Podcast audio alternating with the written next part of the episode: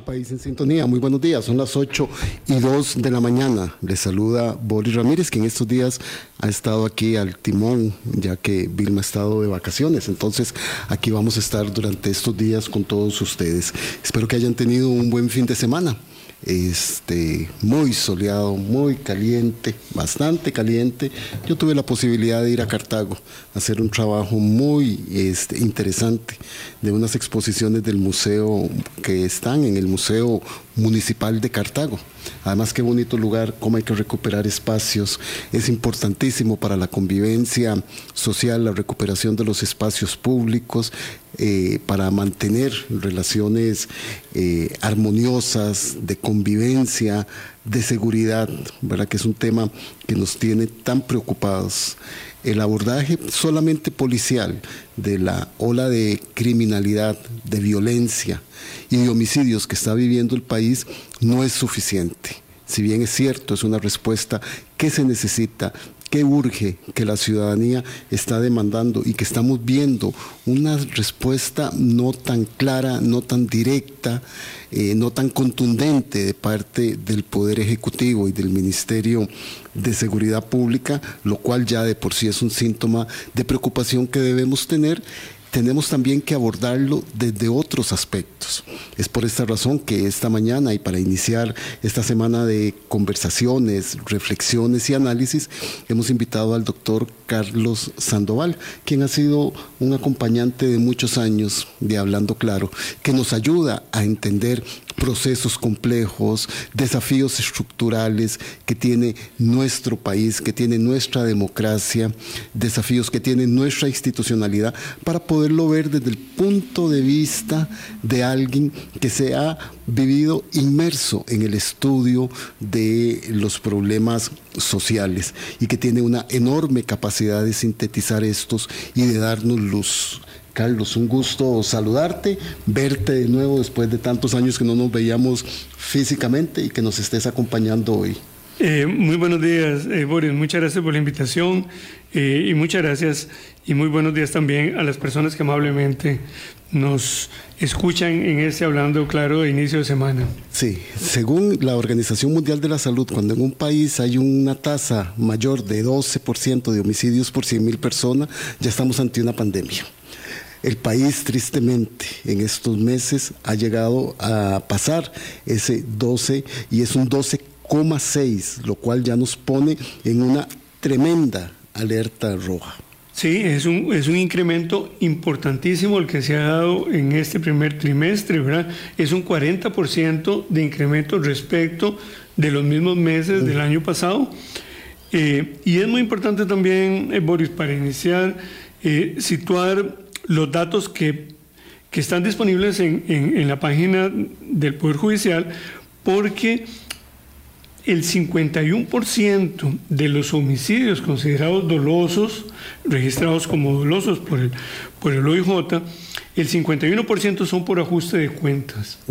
Es decir, un poquito más de la mitad. Hay que decir que hace unos años eran el 45%. Es decir, hay un incremento de del homicidio doloso asociado a ajuste de cuentas, eh, pues que pone en autos, ¿verdad? Algo que, que, las personas y la ciudadanía en general estamos percibiendo y es que hay una enorme cantidad de sustancias ilícitas eh, circulando, comercializándose en el país y que sin duda constituyen un detonante para la violencia. Eh, sin duda que es un enorme problema es un problema de salud, ¿verdad? Es un problema... Sí, por, eso se ve como una pandemia. Clara, claramente, ¿verdad? Hay, ahorita vamos a ver algunos elementos nuevos de la misma composición química de algunas sustancias que están haciendo la cuestión más compleja, más compleja aún, pero sin duda es un enorme desafío de país que por lo demás no vamos a resolver.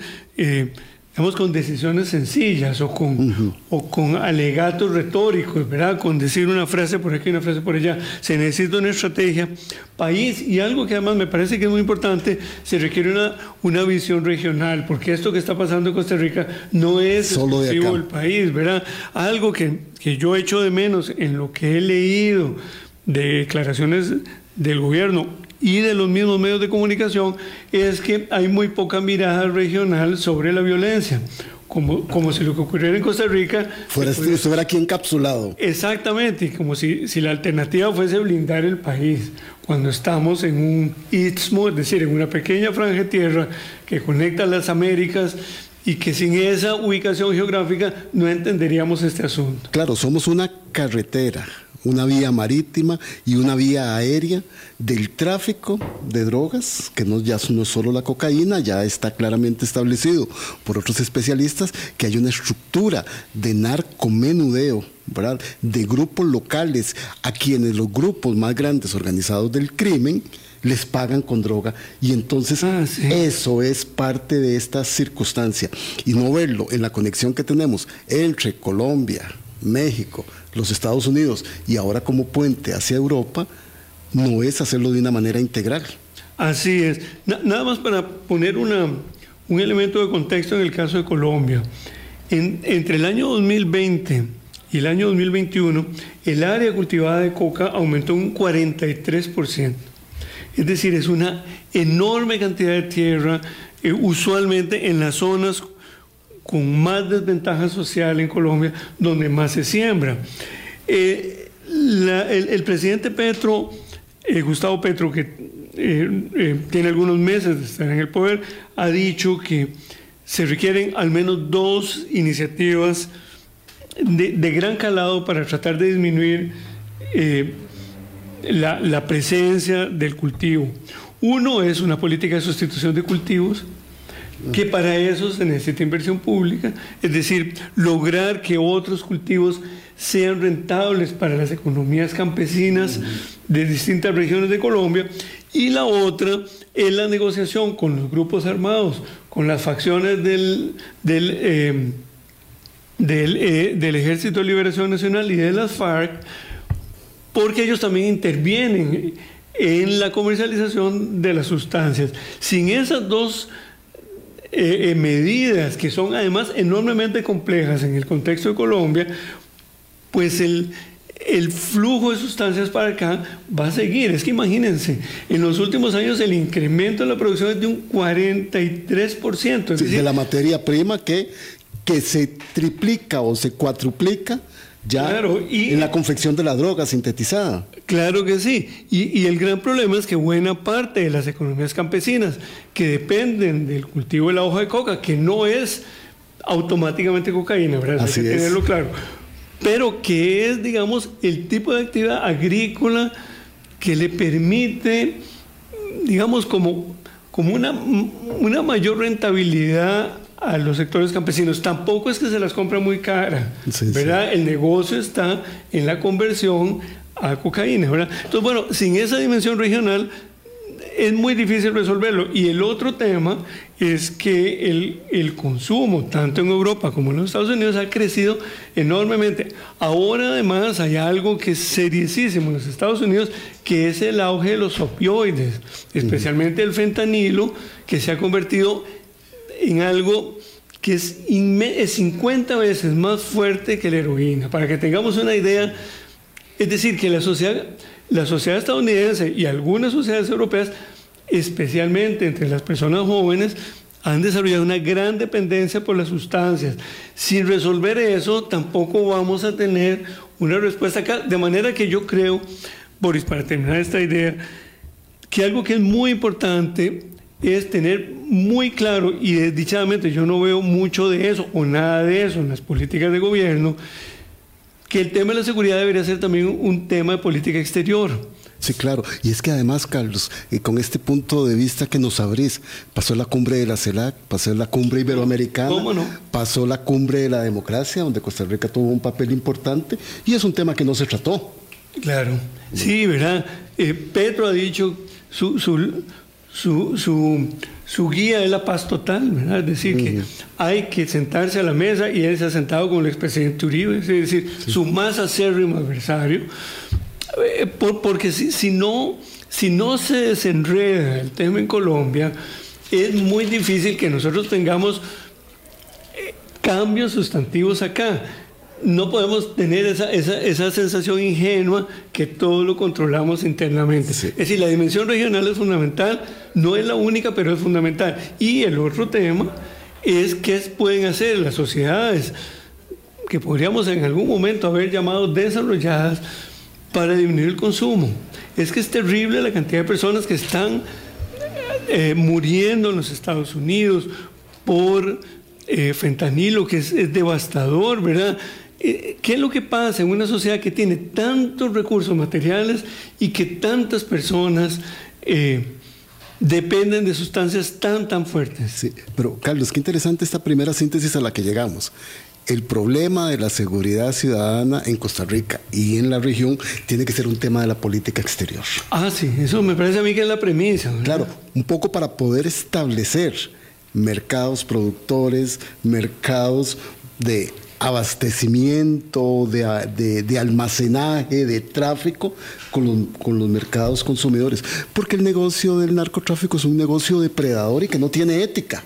Así Que no tiene reglas. Y es, podríamos decir, utilizando la jerga de esta época, es una cadena global, ¿verdad?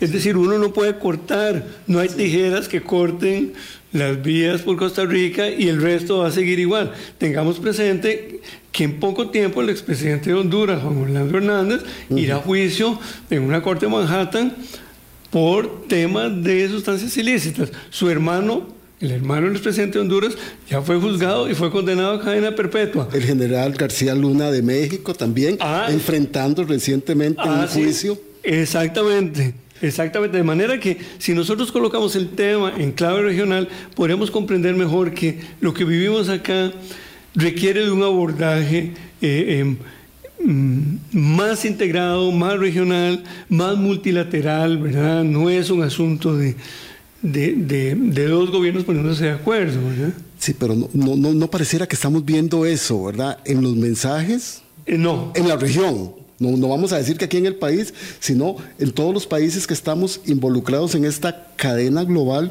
que nos tiene con, un, con una alza en la ola de criminalidad impresionante, porque eso no solo está pasando acá. Sí, otro elemento que me parece que, que es muy importante, que es la, la dimensión, digamos, de, ciencias de la salud, de este tema, es que no solo se están generando más sustancias sintéticas como el fentanilo, que es apenas uno, hay una gran cantidad, hoy en día la mayor cantidad de las sustancias son sintéticas.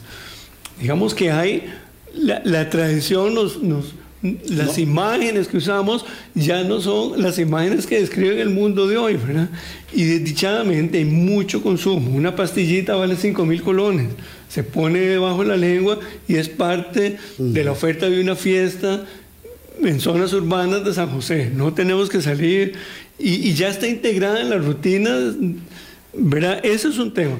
El otro tema que, que a mí me parece que, es, que demanda mucha atención y que ahí las autoridades del Ministerio de Salud, de la Caja Costarricense del Seguro Social, deberían tener más atención, es que en esta cadena global de, mercancías de sustancias ilícitas, hay, algunas cosas que son asombrosas. Por ejemplo, la composición de la marihuana ha cambiado y le han incrementado el componente que se conoce como THC, que es el que genera más estimulación.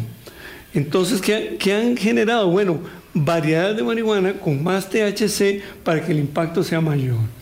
Claro, ahí hay una discusión, ¿verdad? De si, el si mayor THC permite una mayor satisfacción con menor consumo, o si por el contrario, mayor estimulación genera como una cierta espiral de consumo donde la persona cada vez requiere más.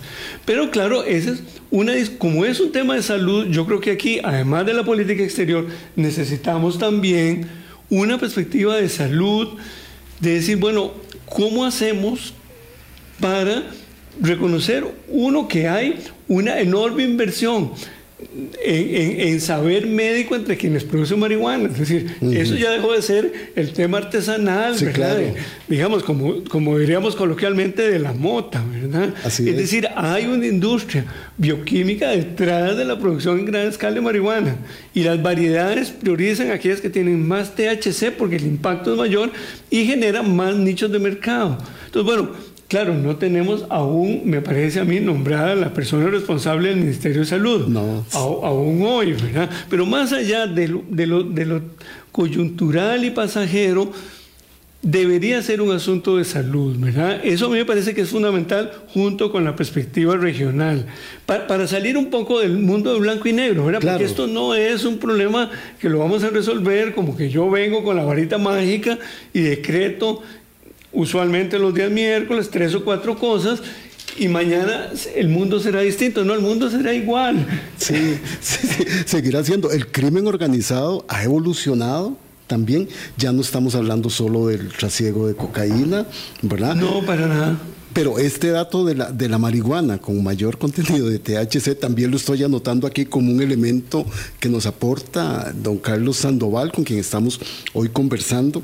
Y es que la respuesta, ahora que Carlos hace referencia a la posición del presidente de la República, el, el 12 de abril, el miércoles 12 de abril, el presidente lo que dice en la conferencia de prensa posterior al Consejo de Gobierno es manténgase sintonizado porque viene una sorpresa grande de cómo le vamos a entrar al manejo sistémico, inteligente y científico del caso del aumento de homicidios, producto de la guerra de pandillas. Tengamos paciencia. Este, yo creo que la ciudadanía eh, en temas de seguridad ciudadana y de la seguridad de la protección de su vida, la de su familia, la de sus seres queridos, en una situación como esta no tiene paciencia. Sí, a, mí, en lo personal me pasó que ya el, último evento aquí en San José de muerte cerca de tu casa eh, fue, en el barrio, ¿verdad? Y, y uno ve cómo se sucedió el asunto, ¿verdad? Que fue una persecución entre dos personas que iban en dos automóviles, eh, a una hora que es el momento en que las personas que ingresan más temprano a trabajar ya están esperando autobús en, las paradas del transporte público, uno dice, caramba, esto ya, ya no es algo que, que, es en otro lugar, es que ya es donde uno vive, a, dos cuadras de donde uno vive. y, es que además una mirada fácil siempre nos ha llevado a estigmatizar que los delincuentes están en barrios populosos, ah, en barrios que no tienen condiciones, que viven en extremas vulnerabilidades, y ya eso no pareciera que está haciendo así. Sí, yo, yo creo que eso ya no está haciendo así más bien. No es que pareciera. Las imágenes que manejamos ya no ayudan a entender el fenómeno. Es muy complejo, ¿verdad? Hay una dimensión regional, hay una dimensión de salud y de composición, podríamos decir química de las sustancias, ¿verdad? Donde está el fentanilo, donde están las nuevas variantes de marihuana. Hay un tema enormemente complejo en, ese resorte más de salud. la tercera dimensión, Boris, que a mí me parece que es muy importante y que valdría la pena reflexionarla con mucha atención, es que podríamos decir que hoy en día las víctimas y los victimarios son personas jóvenes. Es decir, independientemente de quién es responsable o quién es víctima, porque además los roles se pueden cambiar de un momento a otro, alguien puede estar en la esquina equivocada, en el momento equivocado, y eso pasa. usted puede andar caminando tranquilamente, usted puede estar esperando el bus, puede andar manejando su automóvil. ¿Cómo no? Las imágenes que vemos en la, en la, en la televisión y en los medios de prensa son impresionantes. La violencia, la forma en que muchas de estas personas, porque ya hasta mujeres gatilleras, ¿Cómo no? se enfrentan, ¿verdad? A la, a la persona que tienen que ultimar y no se fijan en el entorno, simple y sencillamente hacen una lluvia de balas. Mire usted, el, otro día una mamá, eh, una mujer, madre de familia, a quien yo conozco desde hace muchos años, eh, que tiene uno de sus hijos en esta situación tan triste, me contó algo que yo, yo me negaba a creer. Y es que hoy en Costa Rica, Boris, por matar a alguien se pagan 100 mil colones. Sí, es, eso, eso, ese es el precio que le pusieron a uno de sus hijos.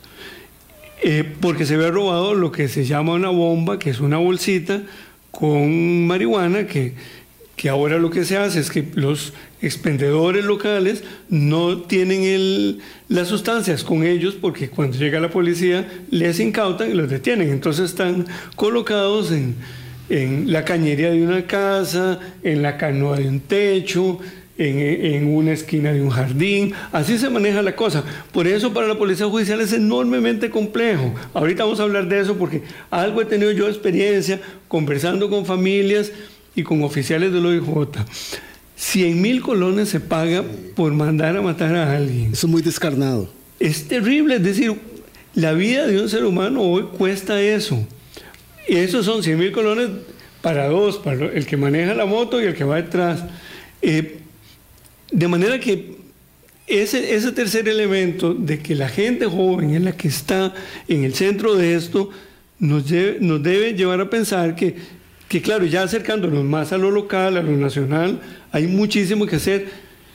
Y claro, ahorita vamos a ver las cifras de desempleo y qué porcentaje son jóvenes. A eso, a eso. Pero seguro tenemos que hacer una pausa. Así es, así es. Estamos con el doctor Carlos Sandoval quien nos adelanta por qué esas personas jóvenes, de qué están careciendo muchos sectores de nuestra ciudadanía que son hoy presa fácil de ser contratados por el crimen organizado para trabajos tan espeluznantes como el que nos refería eh, Carlos, de que contratan a dos personas para que por 100 mil personas vayan a matar a otra. Colones. 100 mil colones, 100 mil colones este, para ir a matar a otra persona y en eso puede que se vayan otras personas inocentes. Son las 8.23. Vamos a una pausa y ya regresamos. Colombia. Con un país en sintonía, 8.25.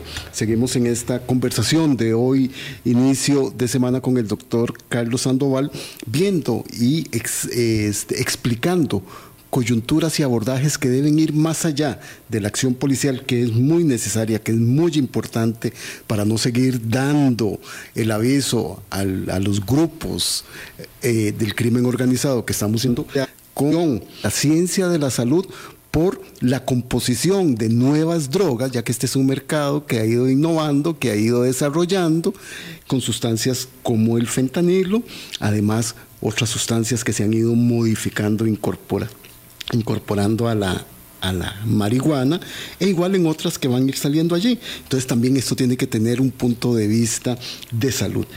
Y en un, en un tercer abordaje que nos invita don Carlos Anaducatir Colón. De las responsable, bueno, eh, el, el tema de fondo es que se nos están quedando muchísimas personas que no encuentran forma de, forma, digamos, de integración a la sociedad. Si cuando dos tercios de las personas desempleadas son jóvenes, uno dice, por supuesto que en los barrios de más o de menor capacidad económica, hay una gran cantidad de personas que son potenciales usuarias, consumidoras, implicadas en todas estas actividades asociadas a sustancias ilícitas.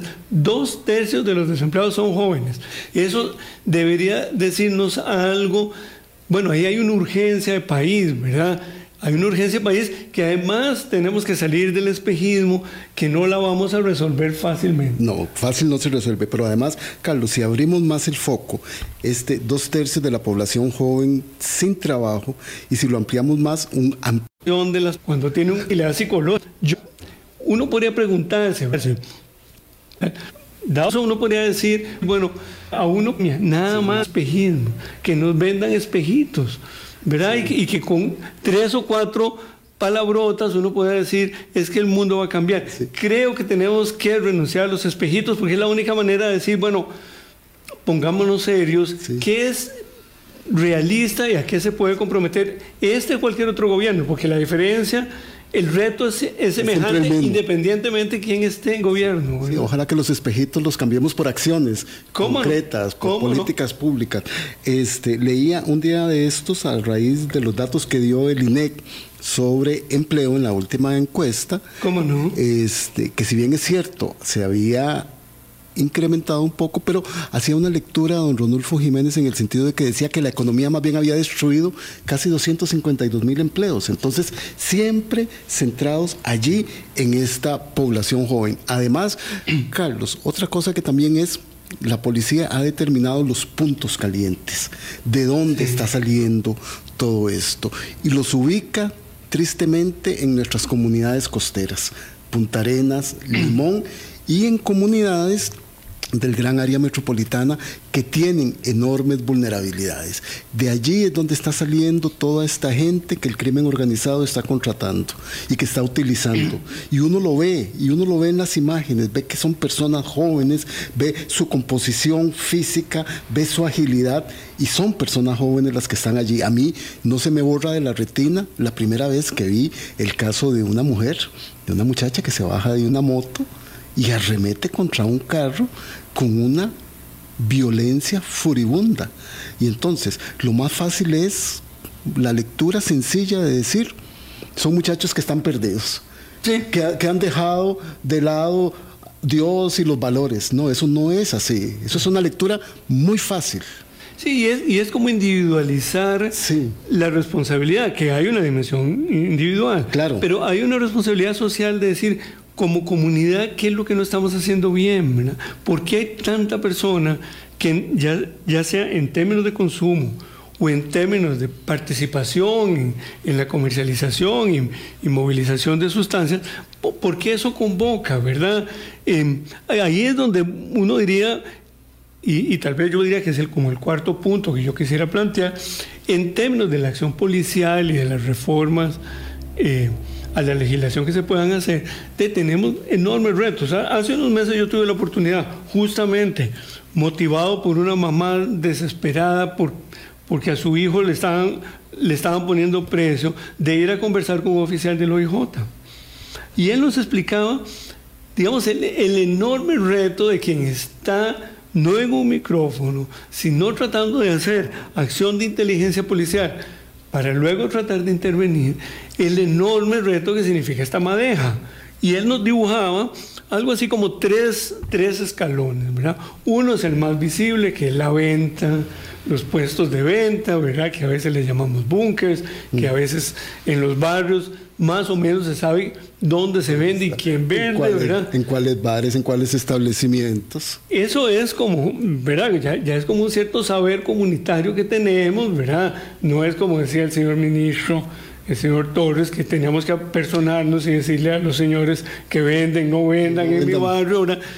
Digamos que, eh, que uno puede ser ingenuo, pero realmente esa frase se las trae, porque da cuenta como de alguien que, realmente no se imagina la enorme complejidad que tiene esto. O que está desbordado ante la situación misma. Posiblemente Puede también. Ser también. ¿qué, dice, ¿Qué dice una persona? Es que si yo hablo me matan. Sí. ¿Verdad? Eso es lo que le dicen a uno en un barrio. Y a mí me lo han dicho, mire, es que yo sé que al frente de mi casa venden, pero si yo hablo a mí me matan. Yo tengo que tener mucho cuidado. La gente está dispuesta la gente que vive más presionada está dispuesta a colaborar con la policía y con, con, la policía judicial. Sí, pero tiene mucho miedo. Sí. Y colabora y manda imágenes y dice cuando entra el segundo escalón, que es la gente que lleva la sustancia a los barrios, que son fulanos que llegan en el carro tal, que toman fotografía de la placa. Alguna vez los oficiales han dicho, si nosotros sabemos quiénes son, sabemos quién es el, primer, el piso más local, el piso, eh, el segundo piso, los que distribuyen a mediana escala, esos no son los que venden directamente, mm. esos son los que llevan. Y hay un tercer escalón, que es el más complejo de todos, porque se conecta con la dimensión regional, que son los que traen. Los que suministran. ¿Verdad? Digamos, en, lo que en otras esferas de la economía ya, llamaríamos la cadena de suministro. Ahora, ¿Qué requerimos en términos de legislación y en términos de acción policial para intervenir en esos tres planos? Es que es muy complicado. A mí me parece que es muy importante reforzar la legislación para intervenir en, el, en la cadena de suministros mayor, que es la que provee. Sí, la ley de crimen organizado, extinción de dominio. Ahí tenemos que tener mucho foco y ahí yo creo que las reuniones que puedan haber entre los tres poderes de la República para consensuar decisiones, a mí me parece que es muy importante, ¿verdad? porque aquí... porque no pueden quedarse solo en esas reuniones como para dar de cara a la ciudadanía ante la problemática estamos haciendo esto. Ah, no, hay que, hay que, hay que ponerle ¿verdad? Hay que poner en blanco y negro en el papel cuáles van a ser las modificaciones de ley que nos ayuden a, este, a esta cadena de suministros mayor, ¿verdad? ¿cómo, tocarla? ¿Cómo perjudicarla, ¿verdad? Eh, han habido enormes este, discusiones en torno a las reformas de la ley del crimen organizado y también a la extinción de dominio, que la, que la extinción de dominio con las previsiones que se tienen que tener es realmente una forma en que se podría llegar a tocar el capital de estos grupos organizados. Y ahora, lo otro que también dicen las personas que hacen el trabajo de investigación policial es la sensación de sentirse desbordados. Sí, claro. Porque lo que ellos nos dicen es, miren, es que nosotros sabemos, pero nosotros no ganamos nada deteniendo al primer nivel, al nivel local. Nosotros tenemos que intervenir del segundo para arriba. Y ese no es fácil, ¿verdad? Porque la, labor de inteligencia previo a un operativo es, enorme, ¿verdad? Eh, claro que uno quisiera, otra vez, por ese efecto de la varita mágica, que, de que lleguen se lleven a todos los... Pero ¿qué pasa? Bueno, en un barrio hay mucha gente que consume. Algunos tienen mayor dependencia de las sustancias, otros tienen menos dependencia. Hay algunos que llevan la vida relativamente bien siendo consumidores, digamos, que, la, sustancia no los ha consumido. Ellos consumen la sustancia, pero la sustancia no los ha consumido. Los tenemos que detener a todos. Es una pregunta, una pregunta muy compleja, porque, porque claro, en todas las familias hay gente que consume que pues como otros dirán, ah, es que usted toma whisky o usted toma vino o usted fuma tabaco, eh, ¿Los tenemos que detener a todos? Yo pienso que no. No, porque además así vamos desbordando las instancias judiciales y ahí es donde también están después las respuestas de muchas instancias judiciales de al no tener la prueba suficiente saca a la gente lo que es completamente molesto, ¿verdad? Porque no entendemos la complejidad de aquello. Claro, porque además eh, en esa labor de inteligencia uno tiene que tener suficiente evidencia para que el caso se sostenga. Es un punto muy importante que dicen los oficiales es que nosotros sabemos, pero, pero ¿dónde está la prueba material? Yo necesito incautar, porque si yo no incauto, y ahora resulta que las famosas bombas, estas bolsitas, donde están en los lugares menos imaginados. Entonces, si llega a nivel local, detienen a la persona, que no hay duda que es el distribuidor, pero no le encuentran sustancias. Entonces, ¿bajo qué cargo lo van a detener? Sí, y después entonces se dice, no, es que el Poder Judicial los está soltando a todos. Entonces, hay casos que han sido muy calificados que sí, hay que poner el dedo en el, en el dolor, y, pero otros que no. Y yo creo que parte también del reto, me parece a mí, especialmente en el Poder Judicial, es qué se requiere para mejorar la labor de inteligencia que está a la base del trabajo práctico de la Policía Judicial. Porque, porque claro, no es solo, digamos, el efecto mediático de los medios de comunicación de ir a grabar a las 4 de la mañana con una participación el operativo donde botamos la puerta, ¿verdad? Pero el trabajo que está detrás, que es la labor de inteligencia, de mostrar el encadenamiento de los actores. y la, efectividad que va a tener ese operativo. ¿verdad? Entonces, una, pregunta que a mí me parece que es muy importante hacerle, sobre todo a quienes están en el terreno, porque, porque es también jugarse la vida, ¿verdad? Sí. es decir, ¿qué requieren los oficiales que atienden estos estos temas en términos de apoyo. ¿Qué requieren ellos para ser más eficientes en el trabajo? Eso ocupamos abrir la conversación. No solo son, digamos, las personas responsables de los tres poderes de la República, a nivel de quienes están, diríamos, en la carpintería del trabajo policial, a mí me parece que hay que hablar con ellos y decir, bueno, ¿qué requieren ustedes para mejorar esto? Eh, ¿Cómo hacemos también para que no haya filtraciones? Porque también en los barrios dicen hay gente en la policía que tiene doble vía. Eso también es un, bueno, eso hay que depurarlo también. Pero yo creo que la conversación, digamos, este reto entonces tiene una dimensión regional, un tema de salud, un término de empleo y juventud y tiene la parte policial misma que no es simplemente decir demos más, plata. Y echémoslos todos a la cárcel. Claro, o demos más plata, demos más recursos, que de por sí hay que hacerlo, sino que esos recursos en qué condiciones van a ser utilizados por nuestros cuerpos policiales para que sean mucho más efectivos. Sí, ¿verdad? Y yo creo que hoy las cadenas de suministro de las sustancias ilícitas se han profesionalizado tanto que los organismos de la investigación judicial requieren una profesionalización semejante para estar a la altura del reto. Sí, quiero dejar para el último bloque con don Carlos Sandoval, con quien estamos conversando hoy al inicio de la semana, quien Hablando Claro, es qué tipo de respuesta efectiva se tiene que dar. Es un poco la fórmula que ha aplicado el presidente Nayib Bukele allá en El Salvador. Estamos llevando la situación como alguna gente lo ha esgrimido, estamos llevando la situación a tal punto para que luego las respuestas que tengamos que dar tengan que ir por esa vía y después nos pueda salir muy cara la solución eh, temporal a la solución estructural. Son las 8 y 43. Vamos a pausa y regresamos con el doctor Carlos Sandoval. Colombia. Con un país en sintonía, 8 y 45 de la mañana. Continuamos hoy al inicio de esta semana con el doctor Carlos Sandoval. Me decía don Carlos Sandoval en la pausa, ¿cómo garantizar seguridad sin restringir libertades? Ahí está el asunto. Ah, sí, porque eh, el, enorme riesgo que tenemos con esta situación, Boris, es que justifique la mano dura, ¿verdad? Sí. Que ya ha sido experimentada en otros países. Eh, el caso de El Salvador, sin duda, es el, el referente ahora. ¿Verdad? Es el referente ahora. Y sin duda, eh, podríamos decir que en nombre de la seguridad podríamos y potenciar la arbitrariedad. Uno podría decir, bueno, ¿cómo en la calle yo determino quién delinque o quién no? Sí, a, logímetro. Si tiene pelo largo, lo detengo. Si tiene tatuajes, lo detengo. Si tiene pelo largo y tatuajes, tiene más probabilidad de ser detenido. Y si no hay ninguna... O sea, ando en moto. Ahora con tanta gente que trabaja en moto. ¿Verdad? Miles de personas eh, se trasladan a sus trabajos, ofrecen, están en la economía de los servicios, de, las comidas y de, la mensajería. Uno dice, todas esas personas son potenciales sicarios. Yo diría, absolutamente no. Entonces, claro, hay el, riesgo de la arbitrariedad justificada en la seguridad es enormemente riesgosa, ¿verdad? Y además que tiene un efecto, tiene una, podría tener un un sabor populista y politiquero enormemente tentador, por decirlo así. No, y además, y con, con sustento, mañana estará con nosotros don Norman Solórzano, el director del IDESPO, para poder analizar con mayor profundidad el estudio de opinión que hicieron, donde uno de los elementos que ellos hacen referencia es que el costarricense ve con buenos ojos actitudes autoritarias.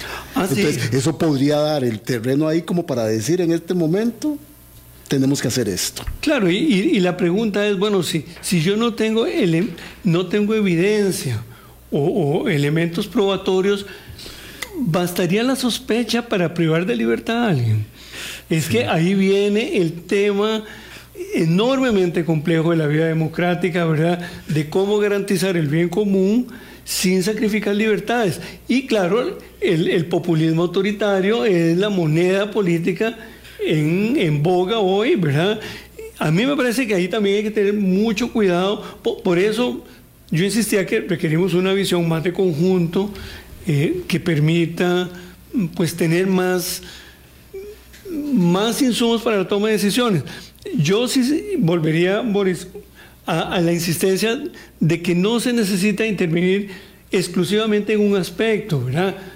Si Colombia sigue produciendo tal cantidad de coca, es muy difícil que aquí la vida cambie, ¿verdad? Eh, no podemos blindar el país, aun y cuando introduzcamos las, mejores reformas en el sistema judicial. En las reformas legales, todas. ¿Verdad? Eh, eh, hay una cierta actitud ingenua, ¿verdad? Que a la que tenemos que renunciar y también tenemos que tener mucho cuidado que no nos vendan espejitos o como se dice más coloquialmente, que no nos vendan humo, ¿verdad? Sí. Y una situación como esta lo que menos requiere es humo, requiere acciones articuladas. Este, estamos viendo terriblemente también, Carlos, la disminución de presupuestos públicos en áreas sensibles como es la educación, como es la protección de nuestra niñez como es las becas, como es los comedores escolares, entonces estamos dando signos que no parecieran ser los correctos en este abordaje integral que tiene que tener la violencia. Ah, sí, yo, yo, yo pienso y, recuerdo hace algunas semanas que estuvo acá con ustedes eh, la señora presidenta ejecutiva de Limas, donde ella misma daba los datos de la disminución de las becas del programa Avancemos, ¿verdad? Eh, escuchando yo decía, caramba, esto es una, una pésima noticia de país, ¿verdad? Es decir, nosotros podíamos sacrificar todo menos la inversión en formación de capacidades, ¿verdad? Esa no es la salida a esta situación. Por eso no deberíamos caer en la tentación de decir el tema de la seguridad es exclusivamente policial, no, lo es, ¿verdad?